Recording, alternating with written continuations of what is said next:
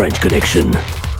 Bonjour et bienvenue à l'épisode 238 de la French Connection. Cette semaine, petit sujet tranquille dans les nouvelles et pour cela, on est une petite équipe. On est avec euh, Jacques. Bonjour tout le monde. Alors, Jacques, tu as oublié Ouais, les autres temps de la Jacques, journée. Bon Comment? matin, bonjour, bon après-midi, bonsoir, dépendant quand vous écoutez ça. Yes, on est avec Gab. Salut. Steve. Bonjour, bonsoir, bonne nuit. Guillaume qui a arrangé son micro. Yay! Salut tout le monde. Hey, ça sonne bien, ça c'est malade. Euh, Francis est là aussi. Salut Francis. Bonjour, je viens de voir votre sujet, fait que je vais être très tranquille ce soir. Devoir de Francis. réserve s'impose. Francis va nous regarder ce soir. Euh, et comme invité spécial, on a avec nous euh, Luc Lefebvre. Salut Luc. Bonjour, bonjour, ça va bien? Ben oui, ben oui. euh, cette semaine, euh, skip-moi ça, les shameless plugs. Cette semaine, il s'est passé, euh, puis la semaine passée, en fait, euh, petite nouvelle. Le Québec est prêt, est prêt à être sécuritaire et aller en ligne pour faire des votes sur Internet. C'est pour ça qu'on t'a invité, parce qu'évidemment, on parle beaucoup de politique et de, de tous ces beaux sujets-là. Mais là, euh, hein, après l'application COVID euh, qu'on a via le podcast et avec toi, Crypto Québec, on avait dit qu'il était effectivement très, très sécuritaire, deux ans d'avance, un an et demi d'avance à peu près. Euh, on- personne ne nous croyait au début. Ce fut un désastre. Ben là, ben, c'est pas mal la même chose. Là, Euh, Élection Québec qui s'en va dire que le vote sur Internet aura lieu en 2025 et qu'ils sont en train de faire un appel d'offres qui a été mis Ouais. en place au mois d'octobre. Présentement, il y a trois entreprises qui ont été, euh, pas qui ont été, mais qui ont soumis leurs choses. Et on a commenté fortement sur LinkedIn. et super et, et, euh, Élection Québec a répondu avec un très beau message qu'on écoutera tantôt. Mais euh, ouais, que, que start-nous ça, mon Luc. Qu'est-ce que. Le, leur message principal. pas là-dedans, là? Écoute, déjà, quand, quand une, en- quand une entité gouvernementale te répond euh, Je peux pas te donner les détails par sécurité, ça me fait un peu peur. là. Je me dis euh, soit c'est une- soit c'est supposé être une agence de renseignement, soit c'est supposé être les forces de l'ordre, ou sinon c'est une organisation criminelle. Mais je veux dire, sinon, là, si, on est, si on tombe dans la gestion de la démocratie, une entité te dit ça, euh, ça fait peur un peu. Si toute la sécurité de ton projet dépend de pas rendre public les détails, c'est un, petit peu problématique. Il va arriver quoi quand on va les rendre publics? Je. Fait on a appris ça, on a appris que le projet allait de l'avant. En gros, déjà là, c'était un peu. euh, un peu. euh, Mais, mais- Ah, ah, mais encore plus que le projet va de l'avant, après qu'on a levé les, les problématiques dans LinkedIn, puis évidemment, euh, on a fait quoi? TVA, Jacques, t'en as fait une coupe aussi. On en a parlé pas mal partout Mhm. dans les nouvelles. Euh, Élection Québec n'a rien dit en termes de Ah, vous avez raison, on va, on va faire attention. Non, non, non, non, non. Ouais, mais Et- Pat, ils diront jamais ça, tu le sais. Ils sont trop bons et trop compétents et ils ne Voilà. prouvent absolument rien. Ça, je pense que c'est le plus épeurant de tout. En plus, qu'ils disent que euh, Hey, on ne vous dira pas combien de personnes on a dans nos équipes de sécurité parce que hein, ça mettra en cause nos- notre sécurité. Hey, si dire le nombre de personnes dans ton équipe met en cause la sécurité de ton organisation, on se le dit, il n'y a pas personne dans ton équipe qui fait de la sécurité. là. Non, non, mais. C'est clair. Puis une chance qu'on a fouillé parce que, tu sais, on, on- on s'est rendu compte qu'il y avait, un, probablement juste une personne dans cette équipe-là. Puis deux, qu'il n'y avait personne d'officiellement dans l'organigramme qui, répond, qui répondait en matière de sécurité de l'information. Ils n'ont pas, de- ils ont pas de, de- de responsable de la sécurité. Non, là. Il n'y a pas de chef de la sécurité. Rien. Personne qui rend les comptes. Il n'y a personne qui rend les comptes. De ce qu'on de ce qu'on comprend, c'est que le responsable de la sécurité est sous la direction des TI. Fait que ce serait comme le directeur des TI qui est responsable de la sécurité de l'information. Ce qui est quand même un Donc, enjeu là, quand on parle d'un un- projet aussi. Ah, ah, en fait, pour toute entreprise, c'est un enjeu puisque tu as zéro Mhm. pouvoir sur l'organisation. Tu ne peux pas dire au département d'à côté, fais de la sécurité. Ben non, c'est pas ta job, c'est là-bas la job de la personne en haut. Fait que ça, c'est déjà tout croche. Puis c'est le talk qu'on a donné au Hackfest, là, ma conjointe et moi, c'était là-dessus. De voir ça dans l'élection Québec, quand on parle dans l'épisode précédent, là, il n'est pas sorti encore, là, Luc, tu, tu iras écouter ça bientôt, mais l'ingérence chinoise et autres est partout dans les élections. Là. Hey, penses-tu qu'ils ne vont Mhm. pas aller se gâter sur le site web public? Là, je suis sûr que quand quelqu'un va écouter ça à Élection Québec, il va dire Ouais, ouais, on va bannir les IP de la Chine. Ouais, on s'en fout, là. C'est pas de même, ça marche, la sécurité, hein. Ben, moi, ce que j'ai peur qu'il se passe, c'est qu'il y a quelqu'un qui me dise Voyons, c'est des élections municipales, ils n'iront pas se mêler de ça. Qu'est-ce qu'ils ont à faire là? C'est quoi Ah. l'intérêt? Exactement. Ah, c'est ça. Mais Fait en fait, une mauvaise ont- compréhension de l'écosystème de Mais- renseignement et de sécurité nationale, c'est ça que ça va donner. Mais, Il y a déjà quelqu'un qui l'a dit sur LinkedIn. il y a intérêt à ce qu'ils ne se mêlent pas dans le sens. C'est dans leur intérêt de laisser ce projet-là aller national. C'est dans leur intérêt de nous donner l'impression que c'est sécuritaire. Parce que, parce que si, on- si, si eux veulent vraiment avoir un impact sur la démocratie québécoise et Ils canadienne, vont le laisser on- partout. oh, ils, ils vont l'infiltrer, ils vont le laisser aller, puis éventuellement, ben, quand ça va avoir vraiment un impact sur. euh, quand ça va être à leur avantage là, de, de- de modifier ça, ben, ils vont participer, ils vont activement participer à la compromission potentielle. Peut-être qu'ils vont le faire tranquillement aussi, là, mais je veux dire, tu sais, ça aussi, là, c'est un enjeu. Là. Le, le bug, c'est qu'aux prochaines élections en 2025, on va faire un test, on va se dire Ah, tout a bien été, il n'y a pas eu de crash, il n'y a pas eu de bug, etc. Bon, ben, on est prêt à l'appliquer à plus grosse euh, ampleur, mais c'est peut-être ça le- leur objectif aussi, là, les acteurs étatiques étrangers, là, aux adversaires, là, de laisser ça aller pour donner l'impression que. Je Ouais. pense plutôt d'une pe- d'une perspective de renseignement. C'est quoi la difficulté de faire engager un développeur là-dedans? Je, je dis rien. Donc, tu sais, de faire engager un développeur euh, qui est à la solde des Chinois. Donc, euh, on sait que les processus d'embauche euh, au niveau des TI sont un peu les mêmes, euh, surtout dans un contexte de pénurie de main-d'œuvre où, mettons, les, les- les- la barre est beaucoup moins haute. Je pense que la diffi- je serais vraiment curieux d'évaluer de cette difficulté-là, à savoir que, bon, c'est quoi que ça prend pour euh, travailler, là- Puis, travailler là- là-bas. Surtout Pire s'ils encore- s'ils outsourcent beaucoup, hein, s'ils externalisent là, au niveau du programme. c'est- ou, euh, Exact, c'est ça le point. Dans, dans l'entrevue de, de la porte-parole, elle dit que l'infrastructure est, est partie, mais les trois fournisseurs sont hors pays. Pour, euh, pour une place qu'on veut tout ça locale, c'est pas fort fort, Steve. Yes. Qu'est-ce qu'il y a, pas? Ben vas-y, t'as la main levée depuis cinq minutes, tu me Ah, fais ah, saluer. Bon, les bras barrés, excuse-moi. non, mais c'est juste. Il faut se rappeler, comme les auditeurs vont peut-être aussi questionner toute l'affaire, les infrastructures essentielles, c'est qu'est-ce qui gère et mène notre société? À titre d'exemple, on a de l'eau qui sort de la- du robinet trois fois qu'on ouvre la champlure, ben, c'est à cause de ça. Et c'est les municipalités qui ont l'odieux du problème de s'assurer que ça, ça fonctionne à chaque jour, tout comme ramasser les vidanges, nettoyer les routes, etc. Et si tu une instance étrangère qui s'en vient influencer qui gère ça au quotidien, comment c'est sécurisé, puis après ça, qui va être le fournisseur de ce matériel-là, ben, c'est là que ça risque d'être externalisé.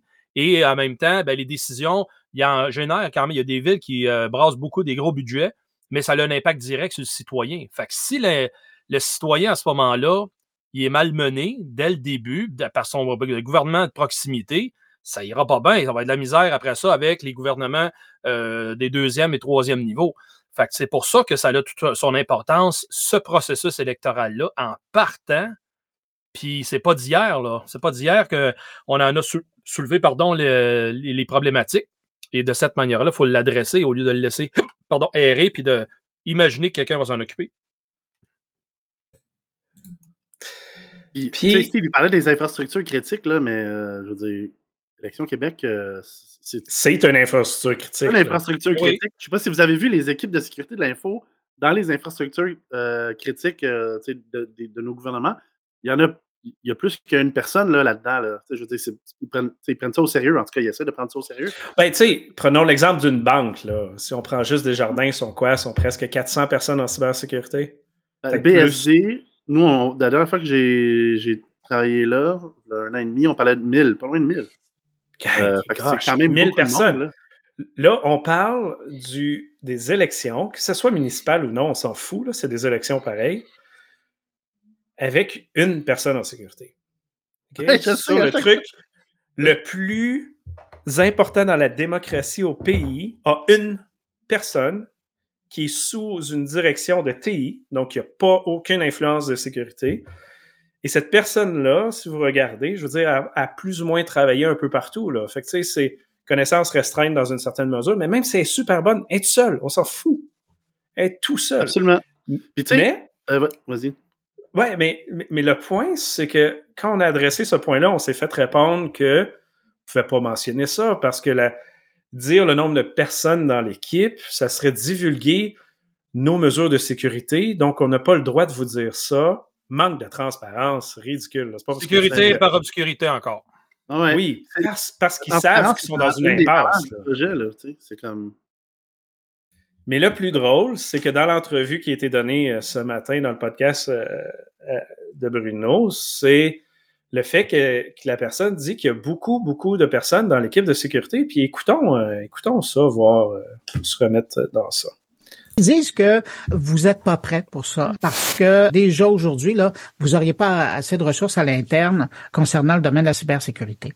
Ben, D'abord, ce sont des échanges qui sont très sains, hein, puis merci de nous permettre de répondre à ces préoccupations-là qui sont tout à fait légitimes. D'abord, ben, on, veut quand même, on, veut quand même confirmer qu'on a une équipe permanente qui est dédiée à la cybersécurité et que cette équipe-là, bien sûr, au fur et à mesure que le projet va prendre de l'ampleur, ben, on va aller chercher des ressources supplémentaires pour nous épauler. Donc, c'est sûr que les besoins sont pas les mêmes lorsqu'on est en élection qu'entre deux élections. On vient toujours chercher des ressources supplémentaires à l'approche d'une élection pour nous permettre euh, d'assurer euh, les besoins en matière de cybersécurité. Oui, puis au- on va Mais dit- monde, ce qu'elle dit aussi, un peu, là. c'est qu'elle fait une POC, elle fait une preuve de concept euh, sur le bras de 300 000 Québécois puis de plusieurs millions de dollars. En gros, ce qu'elle dit, c'est. oui, avec une équipe que- qui va grossir, là, parce qu'on verra bien là, s'il y a des risques plus tard. hein, évidemment, c'est pas important. Attends, c'est pas la Bien. doctrine Legault, ça, de construire l'avion en volant? Ouais, mais pour la démocratie, c'est pas grave, hein, on s'en sac. Fait que, encore pire, on est allé voir le document d'appel d'offres et il y a une section, la 2132, équipe de projet. Fait qu'on voit que l'équipe qui travaille dessus, une équipe de projet qui est en lien avec la direction des TI, la direction des opérations électorales, et au-dessus de ça, tu as la direction générale des élections. La première phrase, l'équipe de projet, donc tu sais, la grosse équipe de sécurité que la Tout personne le projet, parler, là. tout le projet au complet pour faire la preuve de concept avec 300 000 personnes. L'équipe de projet est composée d'une dizaine de ressources. Fail! Quel désastre, quel mensonge. C'est dégueulasse, sincèrement. Come on. Ah, Puis Bruno, il pose une question intéressante. Il dit, euh, en fait, il dit, il y a des gens qui disent que vous n'êtes pas prêts. Euh, elle ne répond pas à cette question-là. Puis ça, je pense que c'est important, parce que à quel moment, j'en ai parlé sur Facebook, euh, euh, puis même sur, LinkedIn, il y a, l'échelle en, sécurité de l'information qui nous permet d'évaluer le niveau de maturité d'une organisation, le CMMI. OK? Je pense que ça serait légitime de se dire à quel moment euh, est-ce qu'on va euh, de, de déterminer le, le niveau de maturité qu'on veut atteindre pour démarrer ce genre de processus-là, de faire du vote par Internet. Ça se peut en passant ou qu'on décide de jamais y aller ou qu'on se dise qu'il faut être à 5, tu sais, puis il faut être le plus. Oui, euh, puis un bon point, Luc, puis on le dit dans les médias, on ne dit pas non au projet. On dit, ça. Colin, on n'est pas rendu là. Puis il n'adresse c'est pas ce point-là pantoute. Ben, ben non, puis quand on regarde leurs organigrammes, quand on regarde le document d'appel d'offres, on constate qu'ils ne sont même pas au niveau 2, fondamentalement. Là. Ils n'ont même, pas de- ils ont même pas de département dédié qui fait de la sensibilisation de manière proactive, annuellement, euh, euh, puis c'est pris au sérieux, puis que tous les processus de sécurité sont mis à jour. Ils n'ont même pas une équipe de, de- de sécurité dédiée à part. là. On est vraiment au niveau 1. Tu sais, je veux dire, c'est comme si on se disait sur 100, là, mettons, euh, euh, et qu'on va, on va sur une échelle de 100, là, puis on se dit, faudrait minimalement avoir 60% pour passer. Fait que là, il faudrait être, ni- être niveau 3 sur l'échelle de maturité. Mhm. Ben là, on, a- on est probablement à 1,7. Là, fait qu'on est peut-être à 17 là. Peut-être 20 là, d'atteindre. de- de- de- en termes de maturité, là, je, je trouve ça. On devrait, on devrait pas avoir cette discussion-là maintenant. là. On n'est pas prêt. Là. Non, non, on n'est pas prêt parce faire que l'autre point que, que je parlais dans les médias, là, un an et demi, deux ans, j'ai fait une présentation sur la sécurité des municipalités et des villes. Les villes n'ont pas d'équipe de sécurité. Ah Oui, Montréal a deux, trois personnes, là, mais je veux dire, la majorité n'ont pas d'équipe de sécurité. La majorité des infrastructures est tout croche. Je comprends que ce pas les villes qui vont hoster ça, mais ça reste que sont supposés d'être prêts eux autres aussi. Là. Ça dépend de la même. Tu sais, c'est un niveau technologique de même. Là, je, je mets à l'écran, je mettrai le lien, mais ça, là, c'est la Fédération des élections aux États-Unis. Ça, c'est l'organigramme de qui est dans l'entreprise au niveau du board. Au niveau du board, là, on a un directeur qui gère les databases. Tu sais, juste pour dire au niveau technique, là, il y a quelqu'un sur le board juste pour les databases. Il y a Mhm. quelqu'un sur le board pour l'architecture. Tu as le Chief Information Officer. Tu as quelqu'un pour l'information. Tu as quelqu'un pour. Ah, qu'est-ce qui est là? Le CISO. Ah, mais oui, le responsable de la sécurité, toi, sur le board. Hey, ça, c'est spécial, hein? Mais si vous allez voir le board d'élection Québec, il y a quoi dessus? Il Il n'y a rien. Il y a un gars qui fait de la TI. C'est tout. C'est vraiment déprimant. Puis ça, c'est le standard, là, l'affect qu'il y a là. C'est pas un standard du gouvernement juste américain. Non, la majorité des entreprises, c'est comme ça que ça fonctionne.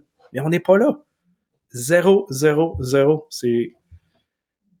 On n'est pas supposé avoir cette discussion-là aujourd'hui. Je pense que c'est ça qui, qui résume comme le mieux, right? 100%. Vas-y, Cap. Le- le- L'objectif qui est très noble là-dedans, c'est de vouloir augmenter le taux de participation. Tu sais, Jacques t'en parlais, je pense, avec euh, Mm. LCN. Je pense que tu en as parlé en fin de semaine. Le taux municipal, c'est 30% Mais est-ce qu'on s'entend que pour l'é- l'énergie, l'incompétence qui va être mis là-dessus, l'argent qui va être mis là-dessus, il y a vraiment d'autres méthodes d'augmenter la participation démocratique au niveau municipal? Puis le vote électronique, c'est pas celle-là. C'est comme tu dis, c'est pas prêt, c'est pas ça que ça prend. Exactement. La sensibilisation n'est pas au rendez-vous. Puis justement, augmenter la participation, ça veut dire qu'il faut que tu trouves une manière de convaincre les gens d'aller faire ce geste nécessaire à garder notre démocratie telle qu'elle est. Il l'améliorer, tabarnouche. Mais Oui. comme tu dis, Gab, tout le monde après ça dit Ah, ben, je vais pouvoir le faire à partir de mon sofa sur mon pad. Pourquoi je me déplacerais? Puis en plus, les, tu sais, avec les, les gouvernements fédéraux, provinciaux qui sont de plus en plus centralisés, les pouvoirs municipaux, l'électorat municipal, c'est là où on commence à avoir le plus de pouvoir démocratique avec un impact direct sur une vie citoyenne.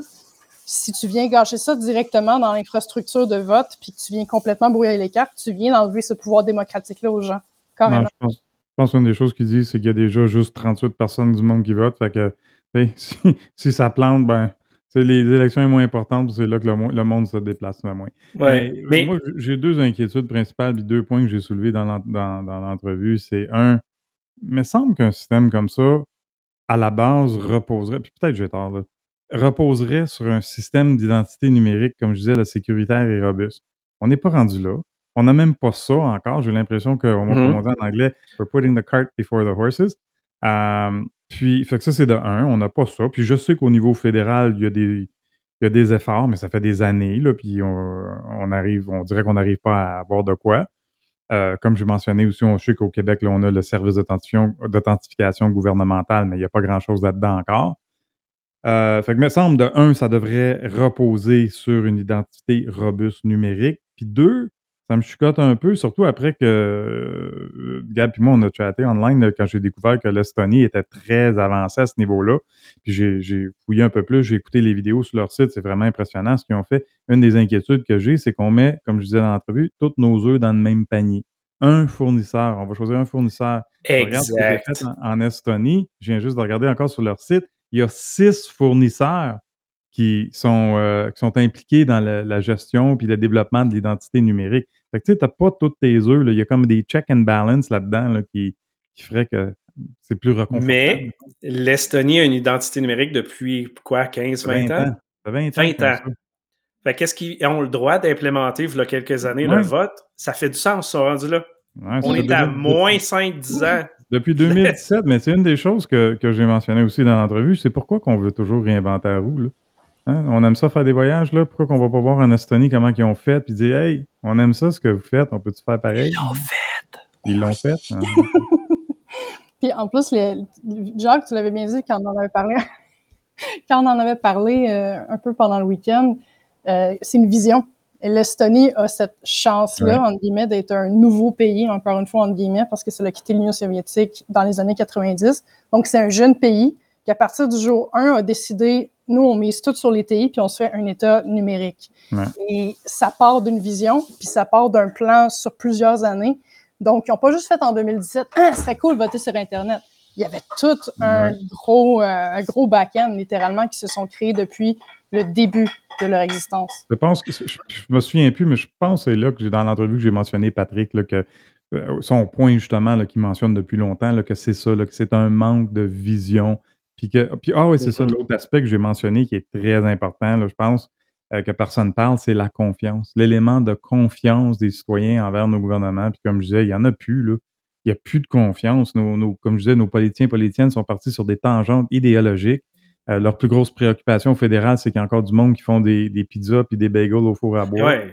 Fait que, tu sais, c'est comme, non, on n'est pas là. là. Oui, mais y a-t-il quelqu'un pour la sécurité des fours à bois? Je sais pas. Mais ça, c'est dit, dans- Pas besoin, il n'y en a pas.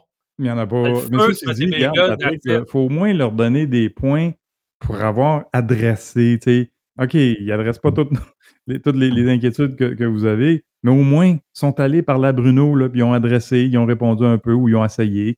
Hey, je leur donne des points pour ça, au moins. Ouais. Des, des- points pour pas avoir répondu dans la réponse.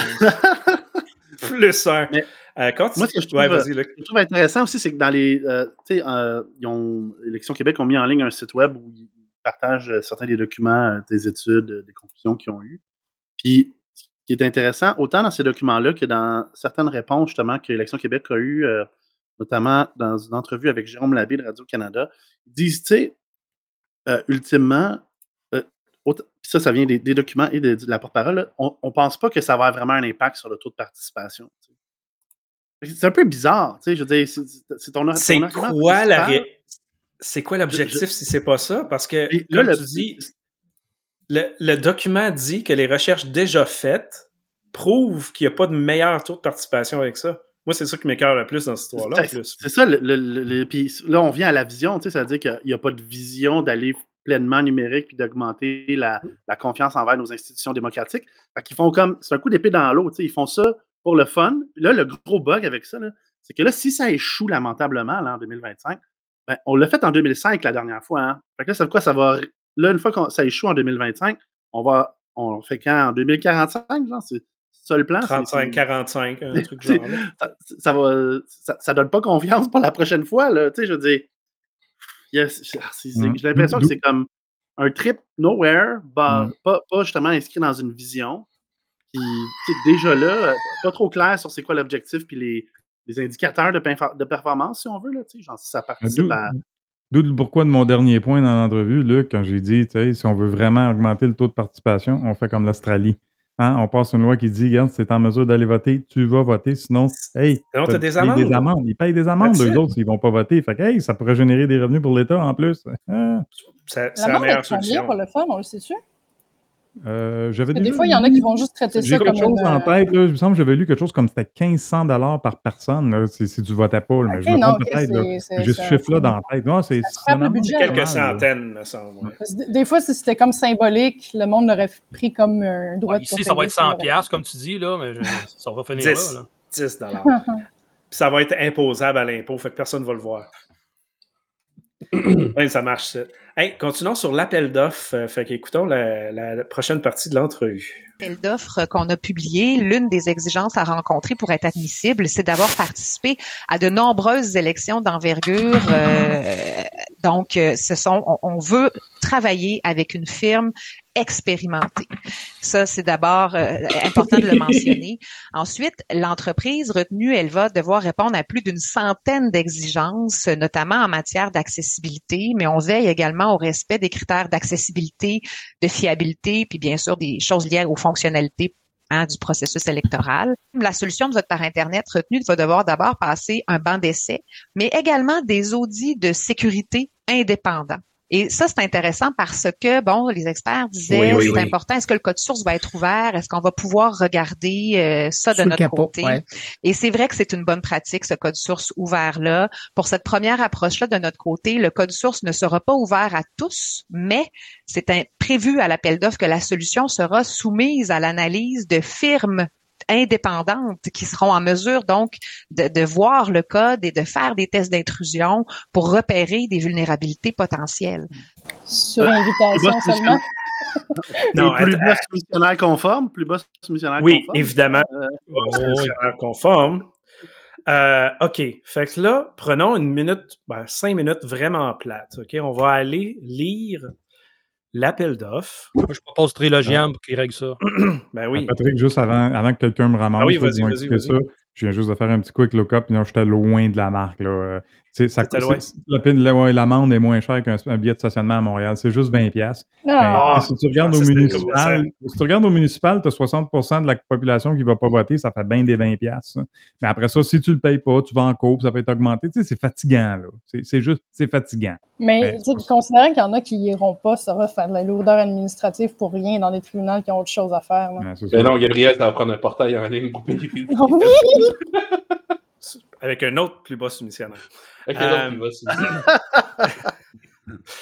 Fait que là, ce qui est intéressant dans l'appel d'offres, puis qu'est-ce que la, la porte-parole vient de nous dire, c'est qu'il y a sans exigence de cybersécurité. Fait que dans l'appel d'offres à l'annexe 16, la grille des exigences à développer pour la solution de vote par Internet. Allons-y. Numéro 1, le fournisseur doit fournir les ca- mécanismes nécessaires pour permettre la certification du code. Fait que tout le monde ici comprend c'est quelle certification, comment que ça va être certifié. Puis il n'y a pas le mot sécurité, fait qu'ils vont certifier ça pour que le code soit joli. Hein? Who knows? Ensuite, on a la solution doit permettre de vérifier que le code audité est le code en fonction sur la plateforme. Fait que si le code et si je te montre le code, la minute d'après, je le change ou il y a un update, ça veut rien dire encore, c'est pas de la sécurité. Trois, les solutions doivent se disposer de mécanismes de surveillance des composantes technologiques. Si tu mets une caméra sur un ordinateur, penses-tu que c'est correct, ça? Ça veut rien dire non plus. Hey, on continue pour nos super exigences. C'est surtout des requis Oui. TI. Là. Il y a c'est beaucoup de requis. Ben, ça- de- ça a de pas requis rapport, là. TI, là, ouais. Attends, celle-là, il est très sécuritaire. L'utilisation du protocole OpenID Connect. Ah, on spécifie quel marteau il faut utiliser.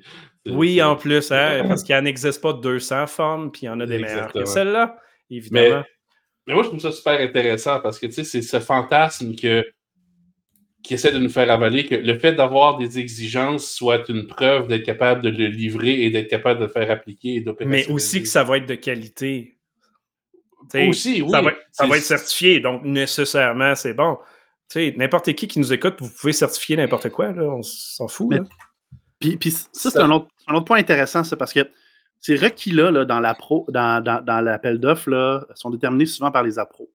Euh, les appros vont prendre les requis qui sont, demandés souvent par euh, les, autres départements qui vont, participer au processus de, rédaction de l'appel d'offres. Idéalement, la sécurité de l'information participe à, la, justement à la rédaction de l'appel d'offres ou démontre genre qu'est-ce qui va être requis d'un, point de vue genre gestion des risques. Là, ils veulent pas qu'on regarde. Je, je sais pas, ils ont monté leur appel d'offres comment, je peux pas le savoir parce que je, je sais pas qu'est-ce qu'ils considèrent comme des risques. Je je sais pas qu'est-ce qu'ils considèrent. Tu sais, je veux moi, je, fais l'analyse de risque de ce projet-là. Le risque numéro un, ça serait compromission des élections. Euh, Puis je vois pas dans leur, dans leur appel d'offres euh, les solutions de mitigation à ce point-là. Là. Tu sais, fait que Non, ça non, me fait mais- capoter parce que j'ai l'impression qu'ils l'ont pas fait.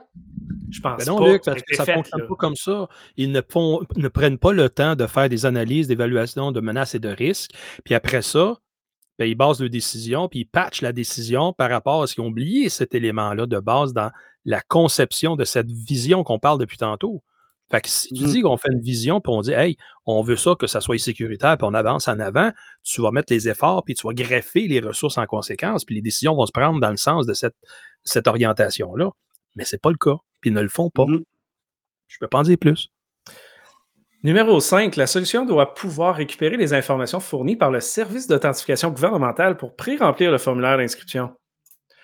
Euh, ça, ça clique? Est-ce que ça rappelle quelque chose à quelqu'un? Hein? Oui, ça va être super, ça. Ça ne clique pas dans, les élections, ça va être malade. 6, la solution doit être capable de gérer une augmentation de la charge. La solution doit être active 24 heures sur 24, bla, bla, bla. Attention, on tombe dans la, dans la deuxième page d'exigence. Et là, on parle que la plateforme doit être planifiée avec l'équipe technique et journalisée. Hey, ça, là, c'est tellement de la sécurité. Ensuite, on a euh, la solution doit pouvoir utiliser deux fournisseurs d'identité numérique distincts, un pour les électeurs, puis un pour les pilotes et autres privilégiés. Les pilotes et les privilégiés, c'est les gens qui ont des accès à- aux privilèges. Ouais, exact. Les admins. On doit protéger l'intégrité et la confidentialité des informations au sein de la solution selon les plus hauts standards cryptographiques. Je ne sais pas si vous savez comment ça marche une application, mais peu importe ta cryptologie, s'il y a une injection SQL, on s'en sac et on peut tout détruire ton application. Si vous allez voir les trois belles entreprises qui sont présentement en soumissionnaire, Silk Canada, Smartmatic et Votes Canada, la majorité, dans les dernières années, ont des injections SQL dans leur système. Et pire que ça, l'une d'entre elles, aussi récent que 2019, a une compagnie là, dédiée à créer un logiciel pour voter. là. En 2019, leur database, le mot de passe, c'était quoi, tout le monde? Hmm. C'était admin. Admin. hein. système de vote. Est-ce qu'il y a une exigence à quelque part là-dedans pour vérifier les user passwords? Non. Il n'y a rien qui check la sécurité, c'est juste des exigences de haut niveau. Puis n'oubliez pas, il y en a 100. Fait qu'on continue comme ça. Y a-t-il des Ouais. attentes sur les certifications des, fourn- des fournisseurs, genre. euh, Ah, mais Non, ça, c'est la prochaine section. Ça, ça, un petit peu. là. Ok, ok. Et après ça, comme je disais au début, là, ils, ont au- ils font appel à aucune référence du marché, à part Rien. une, là, mais qui est, est très générique, celle-là aussi. Puis il y en a d'autres, alors que la réponse officielle de, de la porte-parole mentionnait qu'ils vont s'inspirer de paquets de- d'expériences à travers le monde. Ouais, Mhm. mais tu devrais avoir ces normes-là qui sont citées là-dedans, que ce soit l'Europe, des États-Unis ou d'autres pays ailleurs. Ben, Christy, Quelque chose. il y a pas. C'est pas inscrit nulle part. Fait que déjà là, il y a une base de référence qui est absente là, pour être capable d'orienter cette vision-là, encore une fois. Ça, c'est la grande équipe de sécurité qui a mis ça en place. Après ça, la solution doit utiliser une méthode de chiffrement qui garantit le secret du vote pour réaliser le décompte. Je ne sais pas si vous le savez, mais une application, est-ce que ça marche comme ça? Non, les injections SQL, ça bypass le maudit chiffrement. Ça, là, ça démontre que la personne qui écrit ça a aucune idée comment ça marche une application. Mais c'est Ça démontre ça, que la les personne- TI, c'est ça. Oui, C'est- pas que c'est des spécialistes de procédure, c'est pas des experts du domaine qui, qui Non, créent non, des moi- appels d'offres. Malheureusement, ils nous ont dit qu'il y avait une grande équipe permanente de sécurité. Encore là, moi, j'ai vu la réponse. Bon, j'ai vu le billet de, de- de Bruno. Elle nous dit qu'elle a une équipe dédiée. C'est quoi une équipe dédiée? Est-ce que c'est une... Elle dit pas que c'est une équipe dédiée en cybersécurité. C'est peut-être même un gars qui s'appelle Didier. tu sais, Donc, euh, là-dessus, Ah. c'est- ah, ça, c'est- dédié, c'est juste comment ils se sentent. Ils se sentent dédiés, ils mais ils ne sont pas dédiés, nécessairement ben dédiés. Non, exactement. Je veux dire, c'est un super bel exercice de relations publiques. Puis Ah ça. oui, je sais que c'est une blague, là, tout ça. C'est ça. C'est ben, c'est- c'est eux autres qui pilotent le, le show, c'est pas les TI. là. Non, non, c'est clair. Au numéro 22, on a la solution doit avoir assurer l'intégrité des journaux euh, avec RSA 2024. Encore une fois, c'est pas de même, ça marche sur les applications. Après ça, on passe à la table de 23 à 37. Euh, la majorité n'ont pas rapport à la sécurité. On a genre la solution doit permettre par pilotage de contrôler l'ensemble du processus. C'est pas des exigences de sécurité, c'est plein d'exigences random. Fait que là, on tombe à l'autre page, parce qu'on les lira pas toutes. J'ai dit 5 minutes, ça va. Euh, permet de bloquer l'accès à VPI à certains pays. Hey, je vous l'avais dit, hein? Ils vont bloquer la Chine, puis ils vont penser qu'ils sont sécuritaires. C'est le numéro 41. Ah, man. Ah. C'est malade. La solution est capable de détecter les bulletins manipulés ou falsifiés afin de détec- d'éviter les réclamations frauduleuses des électeurs. Mais je ne sais pas si vous le savez, mais une application là, que tu es capable de contourner la sécurité, là, tu ne détecteras, tu détecteras pas que tu n'as pas détecté la non-détection. Fait que ça n'arrivera pas. C'est n'importe quoi de A à Z. C'est dommage à dire, mais c'est de l'incompétence. Ça n'a aucun sens. Là. Comment ça se fait Sorry, qu'ils ont juste trois fournisseurs? Là? Je veux dire, pas mal n'importe qui pourrait répondre à ces requis-là. Il faut que tu parles français. Puis il faut que tu sois établi au Canada. Puis il faut que tes infrastructures soient au Canada. Tu viens de réduire surtout. 99% de tous les, les trucs. Le niveau est bas, là. Le niveau est vraiment bas, là. Attends, on n'est pas rendu au fournisseur. là. Fait qu'on va à la dernière page qui, euh, des exigences, qui est au numéro 53. Puis là, la page elle est toute petite. C'est bizarre, ça un peu. On compte les, les exigences dans cette page-là. 53, 4, 5, 6, 7, 8, 9. Hey, ça finit à 59, mon Luc. Ben non, il y en a 100. Malade. Il y en a 100 Non, il y en a avec- ça. Ils sont invisibles, le reste. Quelle blague. Quelle blague. 100 Mais, critères euh, de sécurité. Non, c'est ça. Puis là, ben, c'est ça le prochain point, parce qu'ils ont parlé qu'elle allait faire des audits hein, dans, dans- dans l'entrevue avec des firmes externes de sécurité. Pour vous, là, si vous développez un logiciel puis vous voulez qu'il soit sécuritaire, est-ce qu'un audit après que le code a été fait, est-ce que c'est la bonne manière pour que l'application soit totalement sécuritaire? Ap- Après qu'il y a une élection de 300 000 personnes, euh, à plusieurs millions plus tard? Non, mais c'est avant quand même. C'est avant le choix des soumissionnaires. Fait qu'ils vont, Mhm. mettons que le plus bas soumissionnaire, là, le moins bon de la gang, là, mettons qu'il fail l'audit de sécurité. Est-ce que c'était la bonne manière de faire un audit de sécurité pour vérifier que tout était correct? N'importe qui Écoute, qui il y a- du développement, là, tu fais de la sécurité pendant le développement, pas un audit à la fin. Quand tu implémentes un système de vote, c'est pas l'audit à la fin de l'implémentation qui prouve que ça marche, là. C'est pendant l'implémentation que tu mets. C'est ça? Ça, ça démontre que leur niveau de maturité est très bas, là, en passant. Là. Le fait que leurs audits sont après, c'est un gros problème. Puis le fait qu'il n'y a pas d'obligation en matière de réponse aux audits, parce que faire des audits, ça ne veut rien dire. Ce qui compte, c'est comment tu réagis à ton audit. C'est un peu euh, là que je m'en vais avec ça. Fait que là, il y a comme une section sur les audits dans l'appel d'offres, puis c'est quand même drôle. Un peu. État des les chier du projet. Test et sont, ils ont une section ici. Là. OK, étape, euh, c'est la 2-2-1-1 ou la 2-3-2. Dans le tableau, on voit étape du bas d'essai. Fait que là, tu as l'heure essai euh, d'utilisation, peu importe. Mais tu as aussi le banc d'essai et l'audit de sécurité. Fait que là, 2, 3, 6, c'est l'audit de sécurité qui est réalisé par le directeur général des élections, qui va supporter le fournisseur, hein, évidemment. Combien de journées, je pense que je l'ai peut-être dit une couple, là, mais combien de jours? Est fait par Élection Québec. Non, mais ça va être avec des experts qu'elle a dit, mais là-dedans, c'est pas marqué ça. C'est pas marqué. Mais on le sait pas. À moins que le fournisseur soit le fournisseur de tests d'audit, mais c'est pas vraiment écrit. Mais peu importe. Hmm. Évidemment, Élection Québec gère l'audit avec un fournisseur externe de pentest. Disons ça.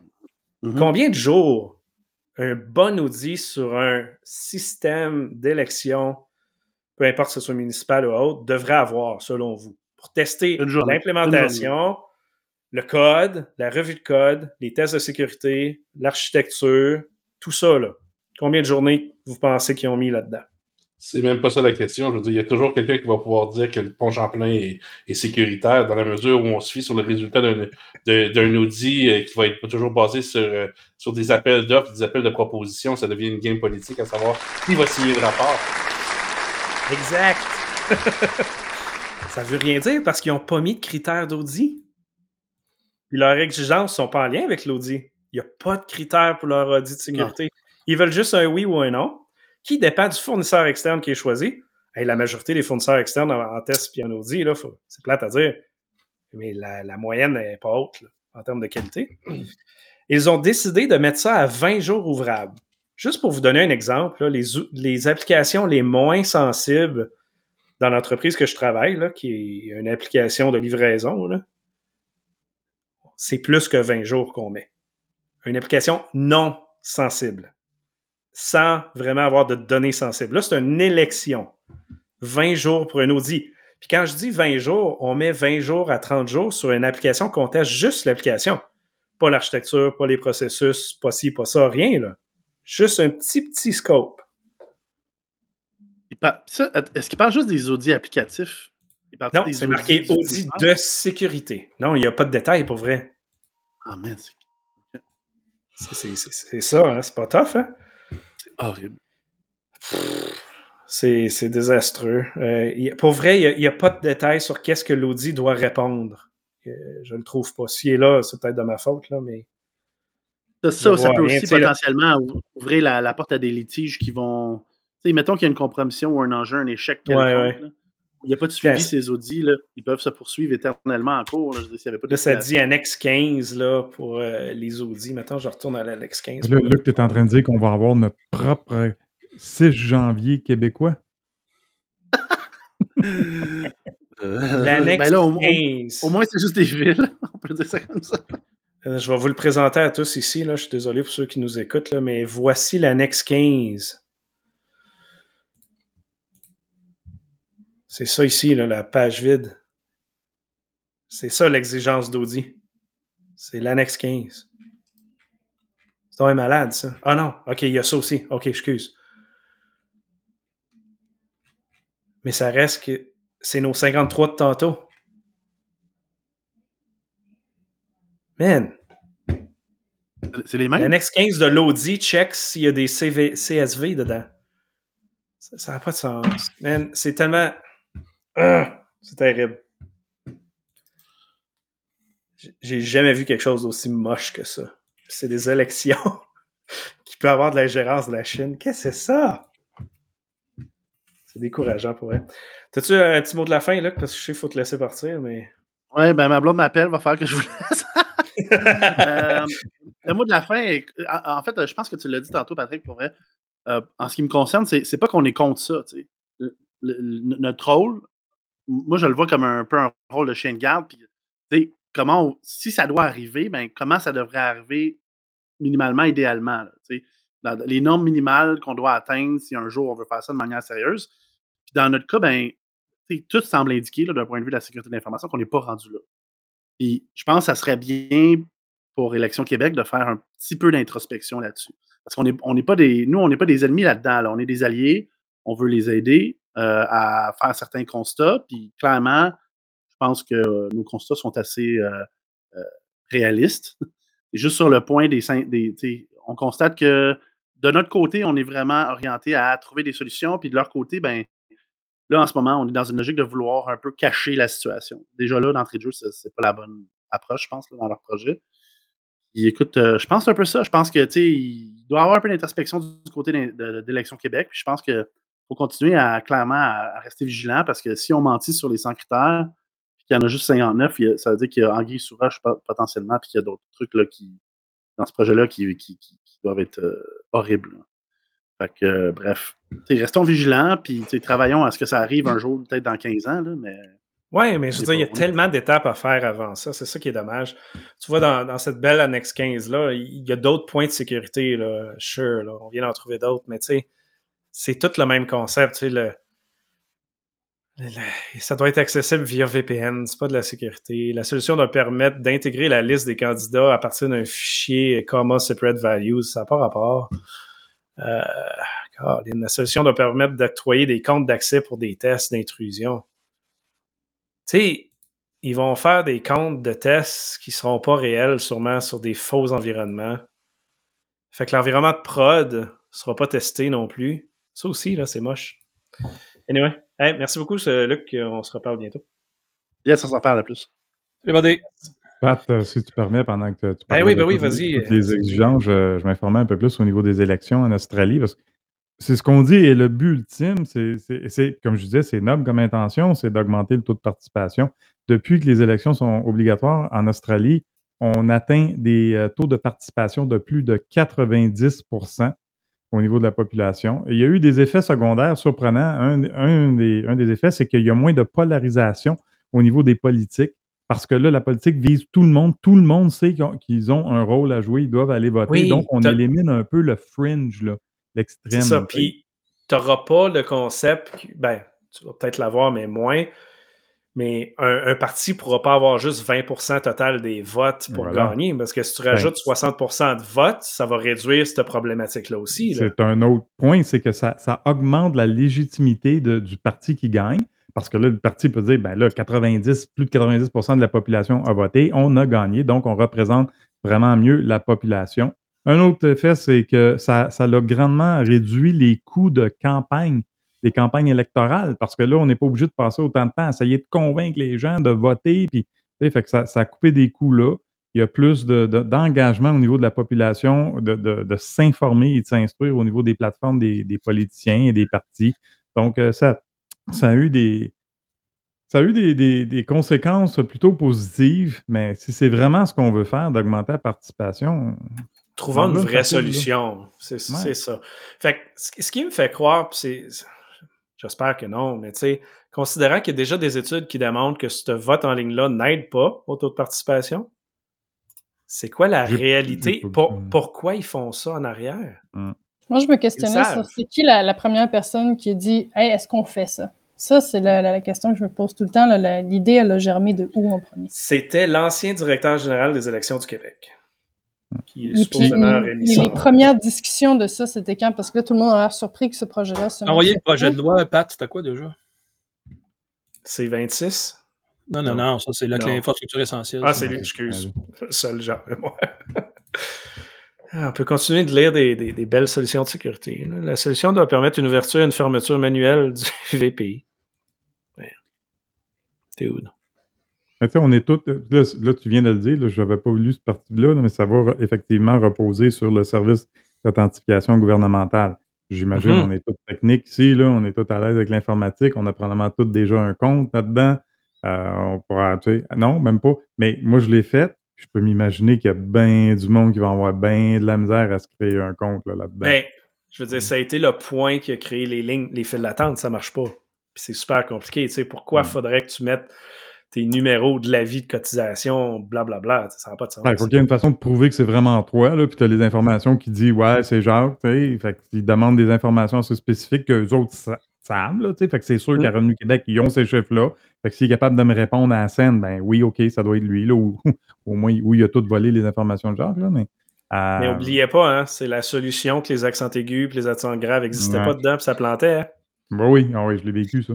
Euh, mais t'es encore là, en Estonie, chaque, chaque citoyen, citoyenne a une carte d'identité avec une puce. Ben oui, ça part de là. il faut que tu te présentes en personne au moins une fois pour avoir ta carte pour être validée. Mais après ça, c'est une carte avec un, un numéro d'identité dedans, puis en plus, tu reçois un PIN que tu changes.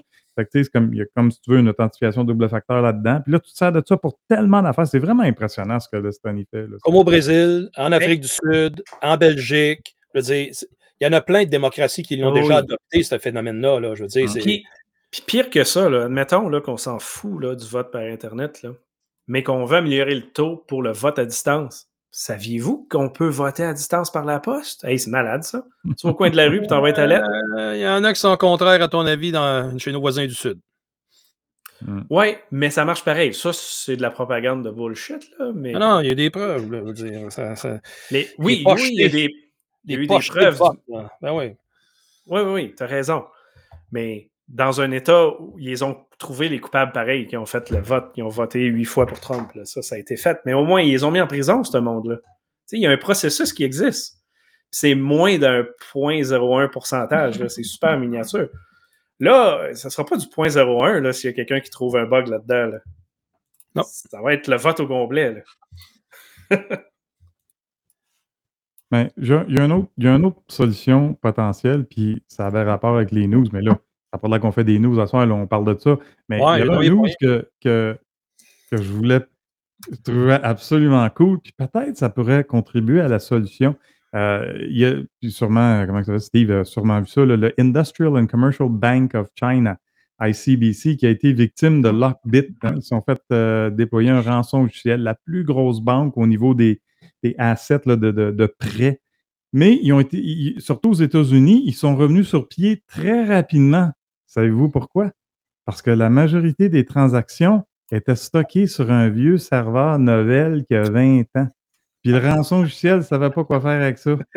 Encore, ben non. Peut-être c'est ça la solution. Peut-être de- le DGEQ devrait regarder à déployer tout ça sur des serveurs Novell.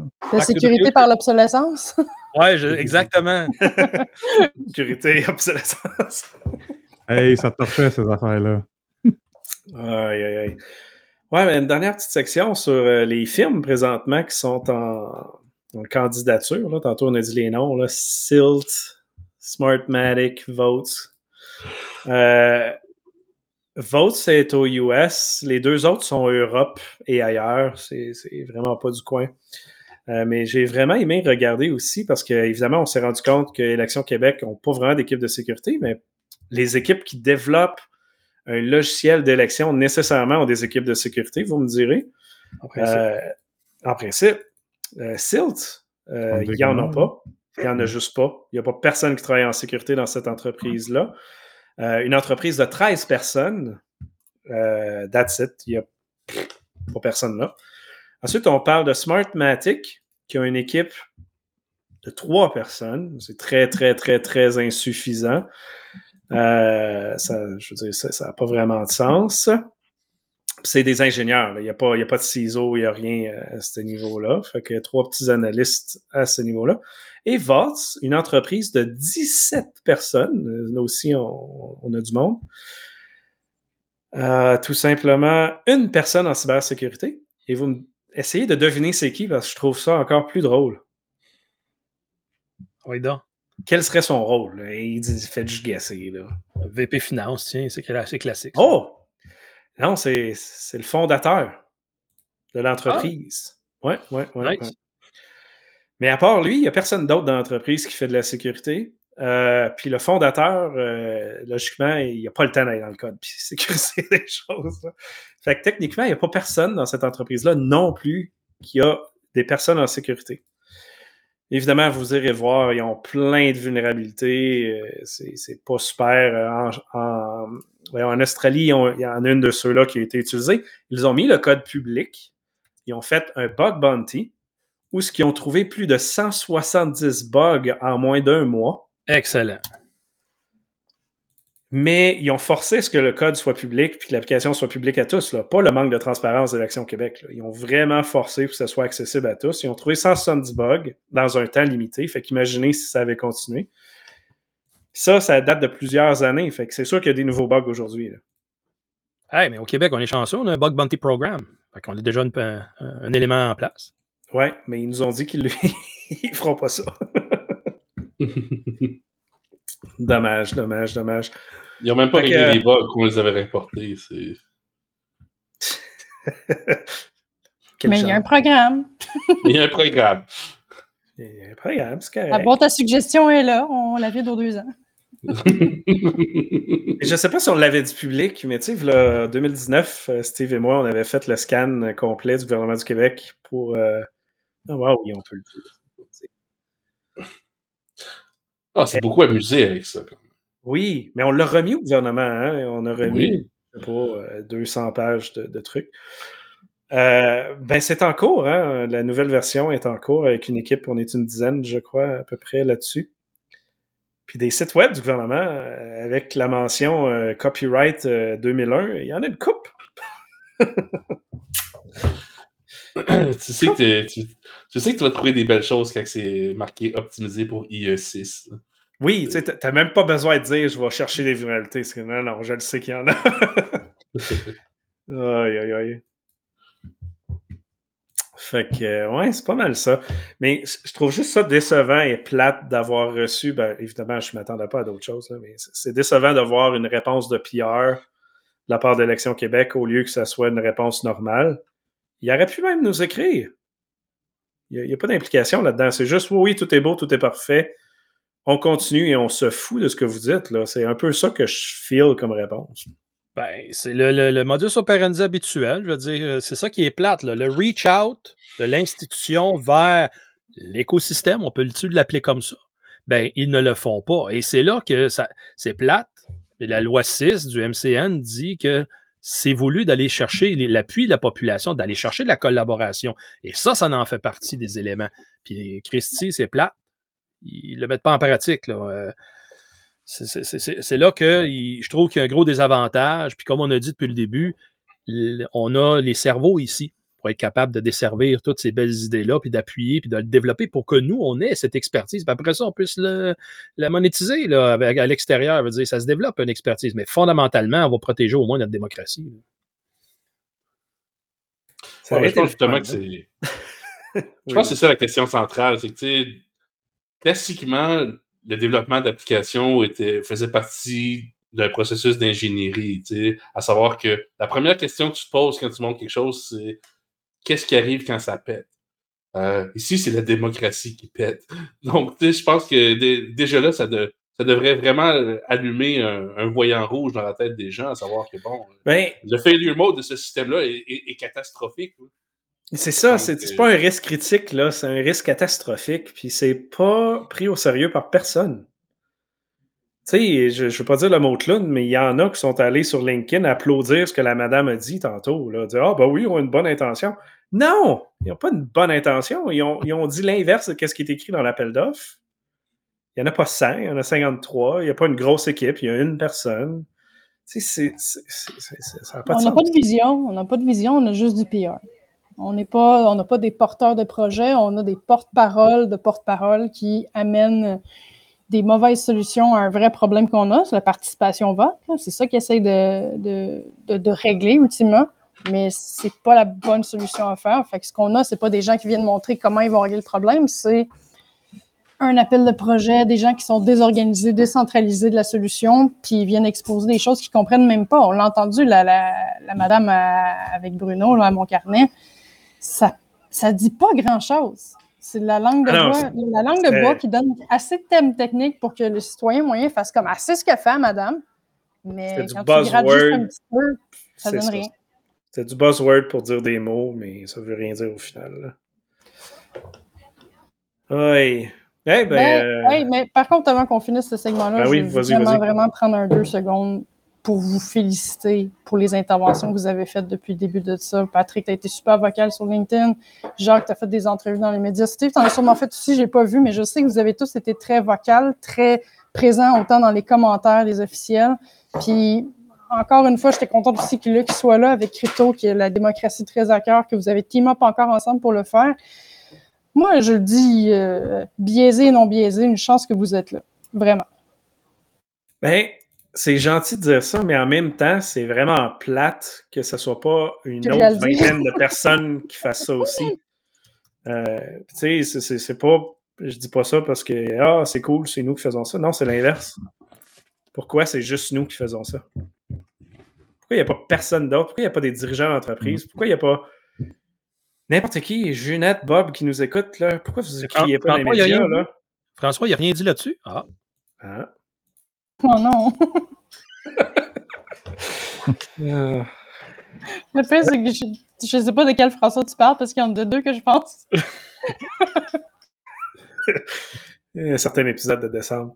Mais euh, c'est ça. Non, mais c'est. Des, des fois, je trouve ça plate. Ouais, ouais, ouais. Ça, ça serait le fun. Puis, c'est un truc de culture aussi. euh, on chiale pas au Québec, on suit. C'est pas comme la France qui sort dans les rues à chialer. Eux autres sortent trop, par exemple. Il y a un juste milieu à avoir, peut-être. Mais quand même. On verra ce que ça donne, mais on a une petite idée du résultat déjà, je crois. Ben, Merci, Gab, du commentaire. On va le Yes. prendre, à barouette. Ouais, ouais, ouais. Un petit peu, on, on peut, on peut au moins mettre ce petit son-là pour nous tous, là, là, quand même.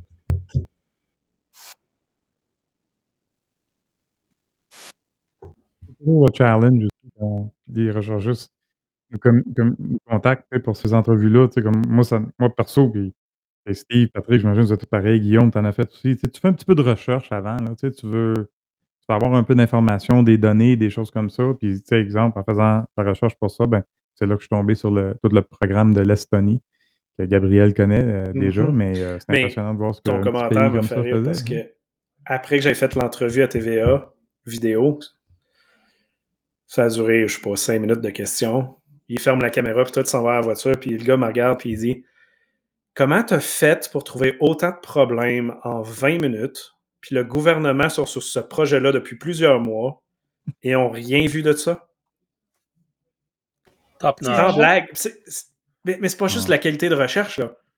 C'était deux recherches Google, là. Ça nous a pris cinq vu. minutes de trouver ces problèmes-là. Ah, Ben, c'est ça l'affaire. Merci. Ils, ils- ils- ils- ils les ont vus, il y a du monde qui les ont vus. Il y a peut-être même du monde qui ont levé le flag, mais je pense pas que la culture se porte de- très bien à signaler ce genre de choses-là euh, dans le ministère. Il y a personne qui veut se faire dire que le système, que, que la vision de ton nouveau projet vient d'être criblée par euh, des failles de sécurité et que ton beau projet de plusieurs dizaines de millions de dollars euh, est en fait une, mauvaise idée. On est dans un, monde de, pensée positive où justement on encense les visionnaires, on encense les bâtisseurs, on encense l'idée d'un progrès infini, mais quand on se regarde sur quelle base euh, c'est bâti, ben, c'est pas toujours simple. Puis, de moindrement où tu arrives, je veux dire, tu es la personne négative dans, une, dans un groupe de personnes positives. Donc, euh, Fait que, tu sais, si on dit pas que les personnes sont incompétentes, leur processus l'est en sacrement. Ou la culture, ou peu importe, mais ça marche pas, là. Oui, c'est tout au complet, là. Oui, mais ces, cercles-là aussi, bon, euh, c'est des orgies de fric, hein, donc c'est c'est- des, des amis, c'est des, euh, euh, des, des réseaux professionnels qui se connaissent. Je veux dire, tu veux pas être la personne qui boude dans une orgie.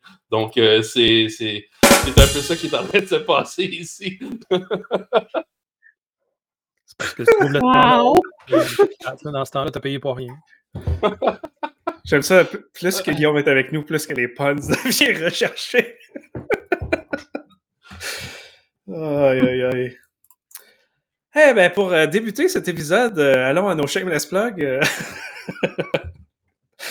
Non, sans blague, euh, de ton côté, Francis. Laisse plug dans une orgie. On tout shameful. Shameless plug. Euh, Tu sais, on parlait de faire de la merch, là. Ah, Ah, oh. le hack. Patrick, il va falloir que tu l'acceptes dans ton cœur dans ton cœur un jour, le Hackfest. Ben, en fait, c'est le premier Hackfest. hein. La, première version, on a, il a fallu kicker quelqu'un dehors de l'événement parce qu'il il trollait tout le monde avec ça, mais il les a tellement trollés qu'il fallait app- appeler la police contre cette personne-là. Fait que oui, ça date de longtemps, ces termes-là. euh, hey, ben là, on parlait de vote. Continuons avec une première nouvelle avec. euh, comment je dirais ça? De, qualité euh, aussi, euh, de même niveau de qualité en termes de sécurité, euh, Francis HP qui brick les imprimantes. Tu, tu- me comprendras de, de faire un petit peu de détachement avec ta nouvelle d'avant. Je voulais parler de toute autre chose que, que- que des trucs d'élection. Ben, dans le fond, j'ai quatre nouvelles que je voulais partager avec vous aujourd'hui. Première, ben, HP qui, qui brique les imprimantes quand même depuis quelques années. Fin, il me semble c'est deux- en 2016-2019, dans ces années-là, ils ont commencé à briquer les imprimantes qui utilisaient des, euh, cartouches d'imprimantes euh, de tierces compagnies. Donc, euh, et ça fait quand même un petit peu qu'ils font ça. Et là, depuis quelques temps, ben, ils se sont fait questionner sur le sujet. Et là, la réponse qui vient de sortir, c'est qu'ils font ça pour protéger les utilisateurs des méchants pirates. Et l'idée, c'est que, bon, ouais, c'est un petit peu ça. Euh, ils, ont fait, faire différents euh, euh, tests sur les équipements dans un programme de bug bounty, justement. Et ben, conclusion, est-ce qu'on est capable de pirater les chips qui sont dans les cartouches? La réponse est oui, ça se fait.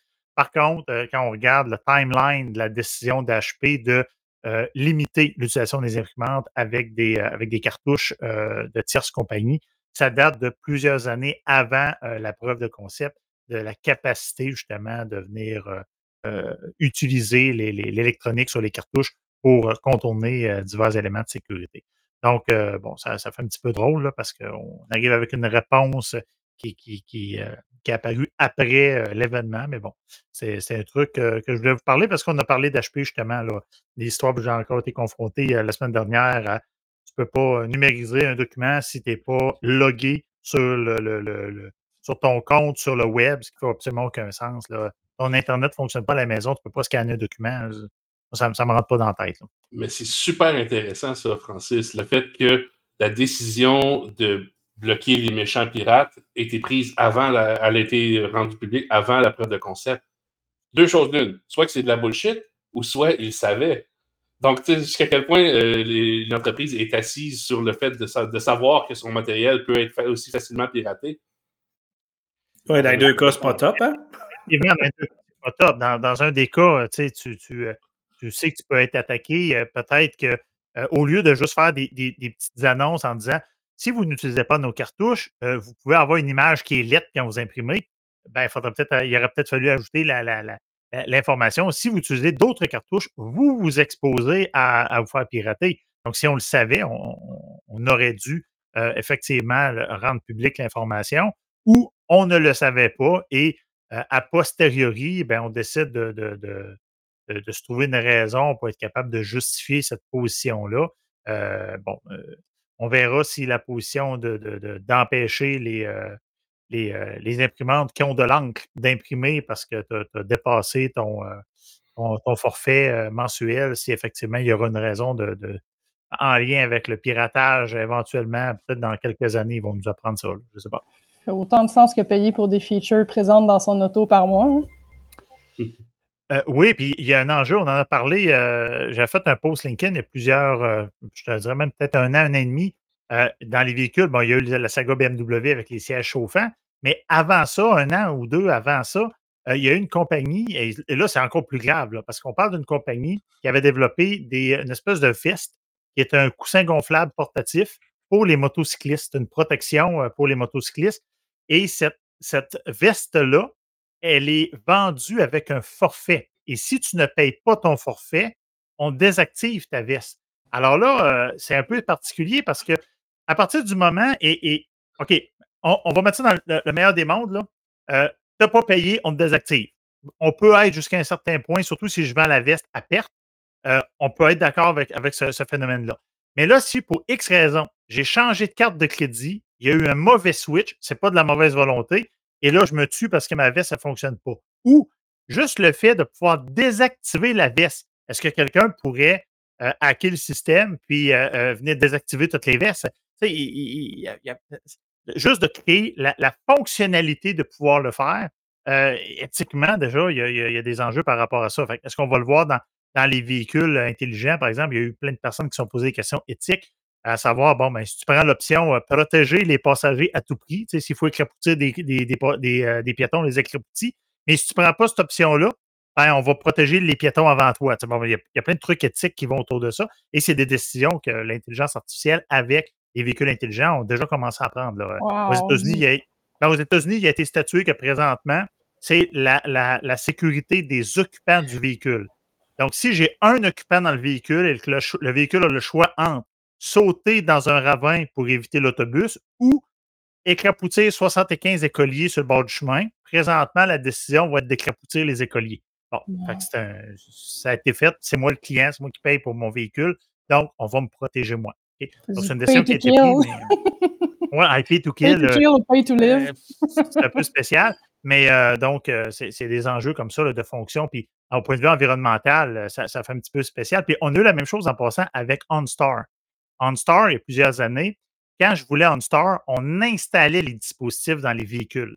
Maintenant, la plupart des véhicules qu'on achète, ils ont un transmetteur cellulaire, ils ont un micro, ils ont des sensors, ils ont un, système GPS à l'intérieur. Et d'ailleurs, moi, le, le, véhicule que j'ai acheté euh, il y a quelques années, à un moment donné, à ma fête, je roule avec ma conjointe et à ma fête, il y a quelqu'un qui se met à parler en anglais, bien sûr, parce qu'ils ne savent pas qu'on est au, au, Québec, et ça se met à parler en anglais, puis ça me souhaite bonne fête. Parce que là, que c'est ça? Ben, c'était euh, la compagnie Canada qui euh, ont la switch à on, puis on dit on va parler à M. Coates dans son auto pour lui montrer qu'on donne du bon service. Euh, mais ça veut dire que, mettons que la madame, elle n'aurait pas parlé, elle aurait juste mis la switch à on. Ben, elle m'entendait, puis moi, il n'y a pas de lumière rouge qui allume là, dans le tableau de bord pour me dire qu'il y a quelqu'un chez Machin Truc Canada qui est en train d'écouter ce qu'il y a dans l'auto. Donc, euh, puis il y a deux semaines, il y avait Cyber Steve qui parlait justement des, laveuses sécheuses, des électroménagers qui ont de plus en plus de systèmes embarqués, euh, des, des, microphones, même des caméras dans certains cas, les réfrigérateurs pour les codes barres, etc. Donc, il y a des enjeux par rapport à ça. C'était mon, mon, petit point sur HP que je voulais discuter avec vous rapidement. Autre point que j'avais, euh, ça on va passer vite là-dessus, euh, mise à jour importante pour les lecteurs HID, donc les lecteurs de contrôle d'accès euh, électronique. Il y a une mise à jour qui est importante d'aller faire pour, entre autres, ce qu'on appelle les systèmes legacy. Legacy, ça c'est un terme qu'on devrait, on devrait détruire ça, ce terme-là. Legacy, ça veut dire quoi? Ça veut dire permettre de fonctionner avec des systèmes, être rétro-compatible. Je pense que c'est le plus beau, la plus belle définition. Là. Legacy, c'est être rétro-compatible. Et l'idée, c'est que je peux avoir un super niveau d'encryption, un super top militaire avec euh, amenant des bits pour l'encryption, pas l'encryption, le chiffrement, pardon, euh, pour le chiffrement. Mais si j'ai activé l'option qui fait que si j'arrive avec une carte de, de, de, de boboche, d'une vieille technologie, puis que le lecteur dit Ah, tu as une vieille technologie, je vais downgrader à ta technologie pour t'accommoder, ben, c'est une attaque euh, qui, qui, qui, qui, est possible. Euh, donc, euh, avec les systèmes legacy, donc HD qui a publié une mise à jour pour les équipements pour limiter ce genre d'attaque-là. Donc, allez j'ai faire de voir ça. les mises à jour physiques de même, c'est rare que c'est fait comme il faut. Hein. Fait que j'ai hâte de voir ça. Ouais, ben là, c'est toujours la même question. Les systèmes de sécurité physique qui sont reliés à des systèmes TI, c'est toujours c'est la responsabilité de qui? OK? Fait que souvent, les TI vont dire, ben, c'est pas nous autres, on connaît rien là-dedans. Genre tes firmware de tes caméras. La personne qui installe des caméras, eux autres, souvent, l'idée, c'est de dire, tant que ça marche, on touche pas à ça. Fait que euh, le firmware peut faire, euh, comment tu disais ça tantôt, les 2001, je sais pas trop, fait que le firmware est installé dedans, ça a toujours bien marché. Euh, on est un peu là. Fait que c'est souvent, ça tombe entre deux chaises, donc on verra, mais au moins, ben, HD, on s'entend que c'est des systèmes qui sont très récents. Donc, euh, j'ose espérer que la majorité ont été intégrés correctement dans les infrastructures TI, mais bon, euh, ça, ça, sera à voir. Ta prochaine nouvelle est intéressante. Euh, conseiller national au provincial. Oui, ben dans le fond, c'est euh, c'est un article de Michel Junot Katsuya, un ancien directeur des services secrets canadiens pour l'Asie-Pacifique, qui, qui soulève le fait que le, le, la sécurité nationale, le SCRS, euh, offre euh, euh, aux provinces la, la possibilité d'avoir des gens qui ont une accréditation de sécurité nécessaire, avoir accès à de l'information privilégiée en matière de sécurité nationale. Et il y a très peu, je, je me demande si ce n'est pas un ou deux provinces qui ont accepté d'avoir des premiers ministres qui, qui sont, euh, qui sont habilités au niveau fédéral. Et bon, le, Québec n'en ferait pas partie. Et bon, sans aller trop dans le détail par rapport à ça, moi, ce que je disais, puis ce que j'ai posté entre autres sur LinkedIn, c'est le fait de dire, ben, en 2024, avec tout ce qui arrive dans le monde, puis on le sait, là, le, moi, je vous dis, présentement, la Troisième Guerre mondiale, je suis obligé de vous dire que ça m'amène à un certain niveau d'anxiété présentement. ben, je me dis, sont où les spécialistes en sécurité, que ce soit de technologie, de sécurité nationale, qui conseillent autant au public qu'au privé. Hein? On a des grosses organisations, des grosses compagnies, des multinationales, qui, quand on regarde, ils ont un spécialiste en ressources humaines, pas en ressources humaines, excusez, en, on parlait tantôt, en relations publiques, etc. Puis quand tu regardes, c'est qui qui conseille directement, qui assiste la, haute direction en technologie et en sécurité? Souvent, il n'y en a pas tant. Euh, excuse, Steve, oui. Non, mais je vais compléter euh, ce que tu apportes ici, le Francis. Puis rappelle-toi, on a peut-être. Moi, en tout cas, de, notre passage au MCN, il y a bien une affaire qui est restée. Ben, c'est justement une section sur l'évaluation de la menace puis l'analyse de renseignements qui est présentement en fonction là-bas. Et euh, j'apprends des rumeurs comme quoi que ça fonctionne bien, puis ça commence à se faire apprécier justement parce qu'il y a euh, cette analyse en profondeur de tout ce qui se passe et surtout quand il arrive du, de la cybermenace là, qui vient de s'en prendre à notre écosystème, à notre environnement provincial, bien là, il y a des gens qui sont habiletés à en faire l'analyse, à lier, à faire des liaisons avec d'autres agences extérieures, puis apporter quelque chose de tangible. Et c'est ça qui est manquant. Fait quand on dit que oui, c'est des gens des, hautes, des hautes fonctions là, qui ont, il y en a deux, trois là, qui ont accédé, mais il y, a, il y a des équipes d'ailleurs qui le font, mais c'est très, très peu sollicité, c'est peu utilisé au pays. C'est ça qui est dommage. Puis ce que Michel amenait, c'est justement que les ressources sont là, les, les représentations ont été faites auprès des dirigeants de chacun des euh, cabinets en haut lieu de, des provinces. Puis malgré cela, ils n'y croient pas. Ils disent qu'ils n'en ont pas besoin. Fait que c'est ça qui fatigue un petit peu. Pas encore plus pour la cyber. Fait que là, puis, puis, là, il parle du provincial, mais ça reste que présentement, euh, tantôt, vous parliez, et je dis vous, je ne m'inclus pas là-dedans, vous parliez d'élections tout à l'heure municipales, mais ça reste que si je regarde, par exemple, la ville de Montréal, la ville de Québec, la ville de Laval, la ville de Longueuil, qui sont quand même des grosses agglomérations, quel spécialiste qu'on a au niveau de la sécurité, au niveau des technologies, qui conseille directement. Il n'y en, a, en a pas tant des fois, là, euh, Steve. Ah, je sais, il est cachant derrière un paquet de couches. Puis ben euh, son message va se faire étouffer jusqu'à temps que ça arrive en haut. Oui, parce qu'il y a plein de gens qui ont des, des, agendas politiques. Et bien, on s'entend, la sécurité, on vient toujours à la même chose. Là. La sécurité, ça nuit à la fonctionnalité. C'est pas sexy, la sécurité. C'est toujours. Fait dans un projet, quand tu sors le gars ou la fille de sécurité là, de son bureau, c'est sûr que c'est celui qui va amener du sable dans l'engrenage, des fonctionnalités, puis de l'avancement du projet. Donc, eh ben, c'est un petit peu là qu'on en est. Fait que ça m'a fait réagir un petit peu l'article euh, de Michel Junot-Katia, justement, pas juste au provincial, parce que autant dans les entreprises euh, que euh, les, municipalités, je pense de plus en plus qu'on doit avoir cette vision-là d'avoir accès à des gens qui n'ont aucune, comment je dirais ça? je cherche un terme, là, mais je n'ai pas d'intérêt à bullshiter, euh, par exemple, le maire, parce que moi, je ne veux pas monter dans la structure. Je ne veux pas remplacer le maire, je ne veux, pas être son adjoint, je veux pas. Je, suis son conseiller. Moi, ma job, c'est de le conseiller. à toutes les fois que je donne de l'information, ben, il est d'accord ou il n'est pas d'accord, mais ça ne change rien sur ma progression de carrière, dans le sens que moi, ma job, c'est de donner leur juste. Et je pense qu'il manque beaucoup de, gens comme ça dans nos structures, que ce soit euh, euh, au gouvernement, euh, que ce soit au privé, peu importe. Là. Des gens qui, eux mmh. autres, de par leur position et la nature de, de, leur fonction, en plein ça. Et, ils ne vivront pas les conséquences. Ils n'auront pas à se dire si je lui dis qu'il ne faut pas qu'il aille faire sa, conférence en Chine, il va être fâché après moi. Puis après ça, je n'aurai pas la promotion que je veux. Si on commence à gérer la sécurité et les technologies comme ça, ben, on est déjà un peu comme ça, on est un petit peu voué à l'échec. Pour réussir à avoir des gens qui sont détachés, en fais ce que tu veux du conseil du conseiller, mais au moins, et arrange-toi pour avoir accès à cette information-là. Et après ça, tu prendras la décision que tu veux ça m'a touché euh, personnellement le truc à Michel Junot-Katia parce que je trouve qu'effectivement, si on veut avancer correctement, Et le risque zéro n'existe pas, c'est de la gestion de risque. Par contre, si on n'a même pas l'information sur le risque existant, ben, ça devient difficile de faire de la gestion de risque euh, correctement. C'était mon point par rapport à ça. Et finalement, mon dernier point, je voulais vous parler ce soir, c'est Dawa.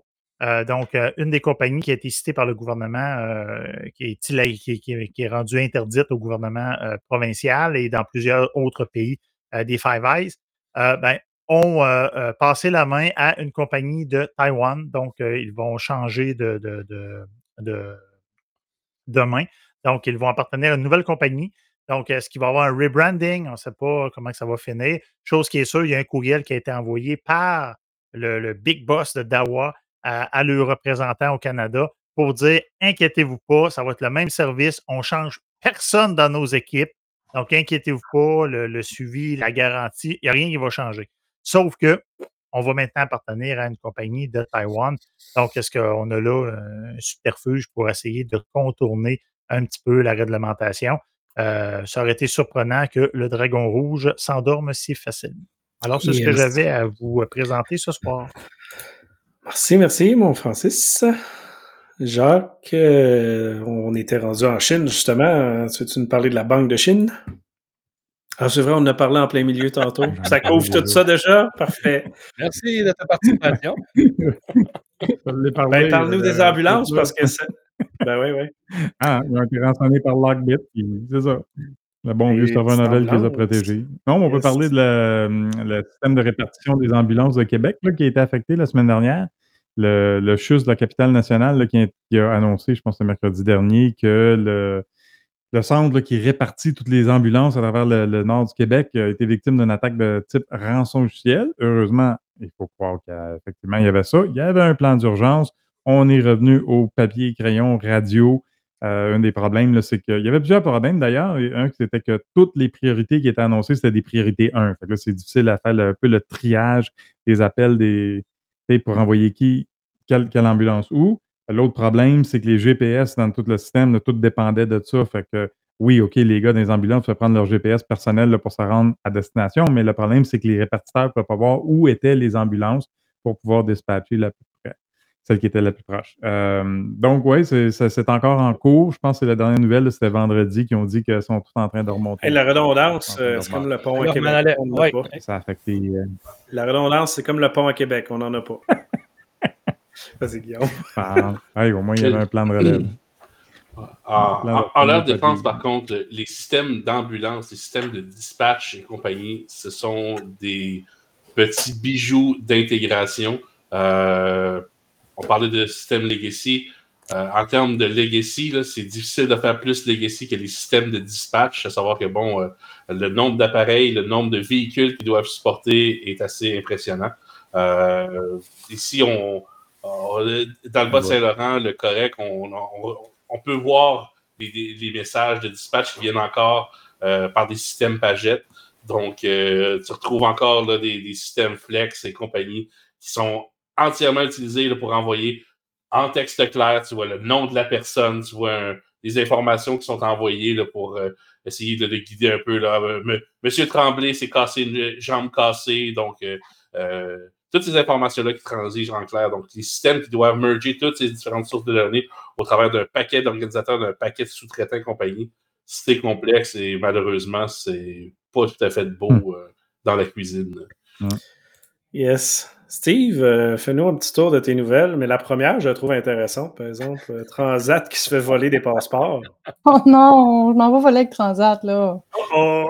oui, mais c'est la réalité là, qui fait en sorte que les agences de voyage euh, veulent très bien nous accommoder pour être en mesure donc qu'on ait un début et un voyage fort agréable. Mais on s'entend qu'il y a de temps en temps, ben, la quasi majorité du temps, des photocopies de passeport qui sont émis, sont données à la, dite agence de, de voyage et transmettent ça au transporteur. Ils peuvent à ce moment-là contre-vérifier si le voyageur il a un passeport valide. Et de cette euh, façon-là, ben, il y a des gens qui oublient de faire, d'utiliser des bonnes manières pour détruire le, le dit passeport. Et de cette façon-là, qu'est-ce qui se passe? Ben, là, il y a des restants de, de, passeports, de photocopies de passeports qui sont tombés dans les mains de gens qui n'ont pas d'affaire à voir ça. Et encore, on arrive avec la problématique, est-ce que c'est qu'est-ce que c'est quoi la conséquence? Ben, la conséquence est à la base, encore une fois, le vol d'identité, fort probablement, qui peut, être, qui peut être extrait de ça. Mais souvent, c'est que le passeport photocopié vient avec les informations personnelles du voyageur, c'est-à-dire l'adresse, nom, euh, le numéro à appeler en cas d'urgence, si jamais il arrive quelque chose de grave, euh, souvent aussi le vol, tout un paquet d'informations que le voyageur a transmis à l'agence et au transporteur. Et c'est là que euh, c'est un petit peu de négligence à travers le temps, que c'est un rappel. Surtout que c'était la semaine passée, j'ai parlé de ça, ben, c'était la, semaine de la sensibilisation euh, aux données. Euh, c'était une semaine au complet qu'on parlait de la sécurité des données, mais qui, il faut se rappeler justement que autant qu'on est, on est heureux d'avoir de la donnée, mais demander, il faut aussi euh, la détruire lorsqu'on n'a plus l'utilité. Et à ce moment-là, ben, il faut prendre les moyens appropriés, donc de l'information sensible, il faut la détruire, la, passer au shredder, au shredder, donc au déchiqueteur, et si ce n'est que d'allumer un bon feu avec ça parce qu'on est en hiver.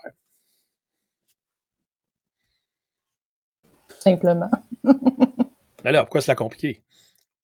Facile, facile.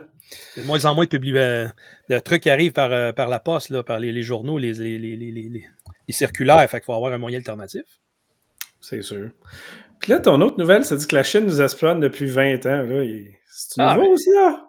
Ben, euh, ça aussi, c'est un autre rappel. mais L'ancien directeur du SCRS, Dick Fadden, euh, a fait justement une sortie en règle pour rappeler comment est-ce que. euh, Puis ça, Michel Junot-Catua en a parlé souvent, euh, surtout avec l'opération Sidewinder, que lui-même a été tassé dans le coin là, par rapport à ça. Mais ça le dit et redit comment que les, le gouvernement chinois, le Parti communiste chinois, s'en prend à diverses places, dont aussi principalement au Canada, et qui ont subtilement rentré dans les instances politiques pour être à mesure d'avoir des positions d'influence et en même temps ben, de polariser justement et favoriser les échanges avec la Chine, échanges commerciaux, échanges de toutes sortes. Euh, et qu'à travers les années, ça a changé. Oui, il y en a qui disent Ouais, mais ça fait des années qu'on fait affaire avec la Chine. La Chine d'il y a 30 ans n'est plus la Chine d'il y a 15 ans. Et depuis justement cette quinzaine d'années-là, le gouvernement en place du Parti communiste chinois, ben, ils ont une tout autre agenda pour nous. Et c'est fini, là. L'approche amicale n'est plus là, pas partout. Là. Ils ont des, ambitions impérialistiques, eux autres aussi. Et ils ont placé leur pion. Et ça, ça n'est un exemple classique qu'un gouvernement de cette nature-là euh, met en place les éléments, mais sur une très long terme. Des ce sont des stratégies de longue haleine. Ils planifient, eux, le coup sur 10, 15 ans en amont pas qu'on se rende compte de rien. Puis on en voit depuis deux ans, les fameux postes de police qui ont été découverts un peu partout, qu'ils font justement euh, de l'influence indue envers les citoyens chinois et collectent d'informations. Puis après ça, ben, on a ces rapports-là qui viennent euh, influencer l'utilisation du cyber euh, à travers des moyens de, médias sociaux euh, comme TikTok, WeChat, puis euh, les autres, là, pour être en mesure à ce moment-là de contrôler la population de cette manière-là. Fait que c'est plate à dire. Peut-être je me répète encore, mais c'est comme ça que le message, il faut qu'il passe. Puis M. Fadden, il était dans ces années-là, en fonction qu'il a conseillé trois premiers ministres, conseiller à la sécurité nationale, puis là encore, l'information, elle a été juste mis de tasser de côté un petit peu. Fait que donc, c'est ce rappel qui est important qu'on comprenne, que ces informations-là, euh, on en est tributaire, puis il faut rapporter des choses qu'on ne voit pas correctes, puis en même temps, ben, il faut juste s'assurer que, euh, je veux dire, on ne contribue pas à poursuivre ça. Donc, ça veut dire commencer à sécuriser ces systèmes et genre, qu'est-ce qu'il faut faire surtout? Et voilà. Simple de même. Il faut, faut aussi suivre la loi 25. Check ça, j'ai trouvé le meilleur son pour notre loi 25, tout le monde. C'est vraiment la totale. Oh, c'est fou! On est en train de souffrir. Ben, je sais pas, là. Il jase. Sur ces belles paroles de loi 25. Euh, mais- Merci tout le monde euh, d'avoir participé à cet bel épisode de déprimant sur nos belles élections. Hey, mais j'en avais plein d'autres euh. Ouais, je sais, je sais, mais c'est Pas un spécial, là. Un spécial. Pendant 3-4 pages. On va faire spécial Steve, demain. là. Euh, Un scandale, on parlait de toi. Steve, euh, c'est pas un scandale. C'est pas un scandale. J'ai juste besoin que tu aies quelque chose, tu coches. C'est- tout. Dis, crée-nous une liste de 100 exigences, mon Steve, puis donne-nous-en 53. Tu vas voir, on va faire un épisode là-dessus. Ouais, intéressant ça. OK. Uh-huh, uh-huh, uh-huh. Ouais, ça me donne une idée. Parfait. Euh, non, euh, attends, euh, c'est ça. Bye tout le monde. Je paye sur euh, Henry Quarry. Over and out. Bye bye.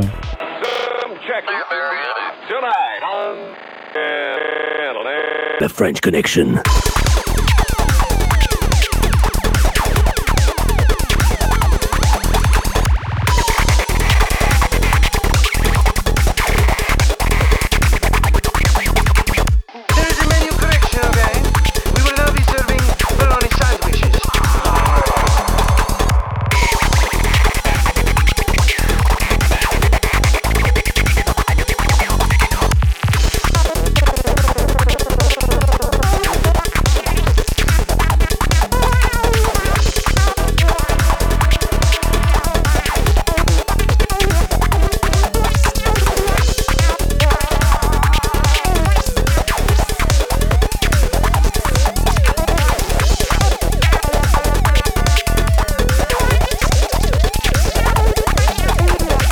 Guillaume, euh, faut, faut que t'arranges ton micro, là.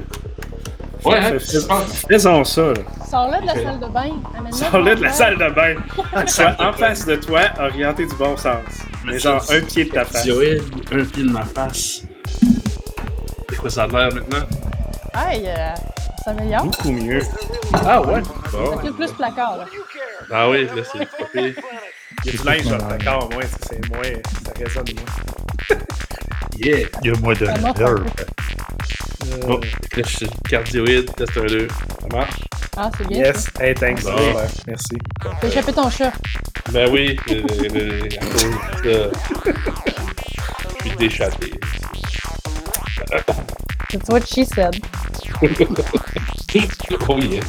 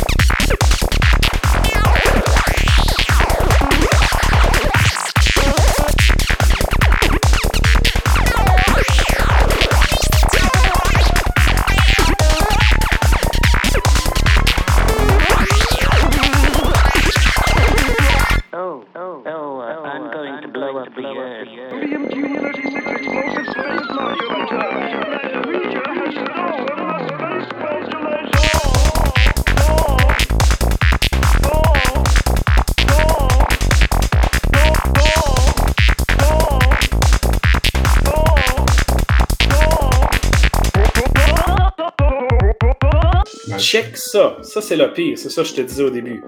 Ça, c'est l'équipe du projet. Une équipe composée d'une dizaine de personnes. Une équipe de sécurité en bas de 10 à 20 personnes, c'est un fail. Ça, c'est l'équipe de projet au complet. Surtout pour des élections, je veux dire. Pour des élections, là. 300 000 personnes, là.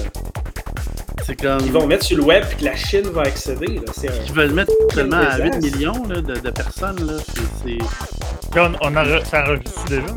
Là, j'ai mis record, mais on va reprendre ça à la fin. Mais startons l'épisode parce que Luc doit partir dans 20 minutes.